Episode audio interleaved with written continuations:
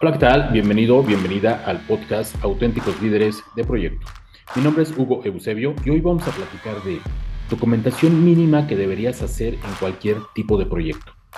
Si eres de los que no les gusta documentar o no te da el día de tanto trabajo, te voy a decir desde mi punto de vista qué documentación mínima es necesaria dentro de un proyecto.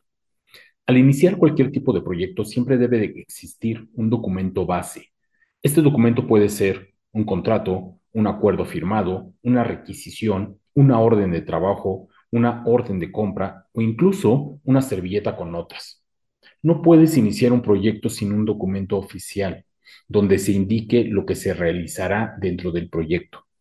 Por lo regular, me ha tocado que la gente que tiene un pequeño negocio u oficio no hacen documento de inicio del proyecto. Un carpintero, un herrero, incluso algunos organizadores de eventos.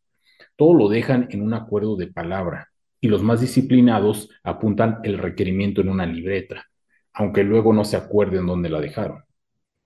Un documento de inicio es lo más importante del proyecto. Ahí se plasma qué quiere el cliente, cuándo lo solicitó, el precio pactado, las fechas tentativas de entrega, los datos de contacto del cliente y cómo se realizará el pago, entre otros datos.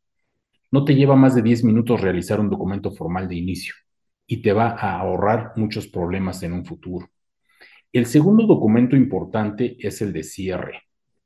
Este puede ser el mismo documento de apertura, con la firma de aceptación del cliente, fecha de entrega, estatus del pago y la garantía del trabajo. Es importante cerrar oficialmente un proyecto. No podemos dejar todo a un acuerdo verbal del momento. En el intermedio de estos dos documentos, si nos ponemos muy minimalistas, solo necesitaríamos un documento por cada cambio acordado que afecte el proyecto. Esto es, si hay una reunión o plática informal que no afecta al proyecto, no es necesario hacer ningún documento.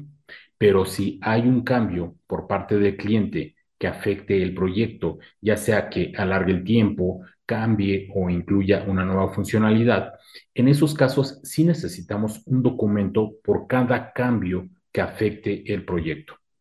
Este documento solo debe contener el nuevo cambio acordado, la fecha y el impacto del cambio, ya sea en tiempo, en costo o en calidad.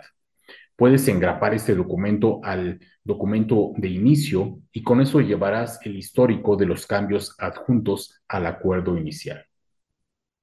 Si eres nuevo en esto de los proyectos, te sugiero intentes llevar solo esos documentos en cada uno de tus nuevos proyectos. Si no tienes a la mano un editor de texto, hazlo a mano en una hoja.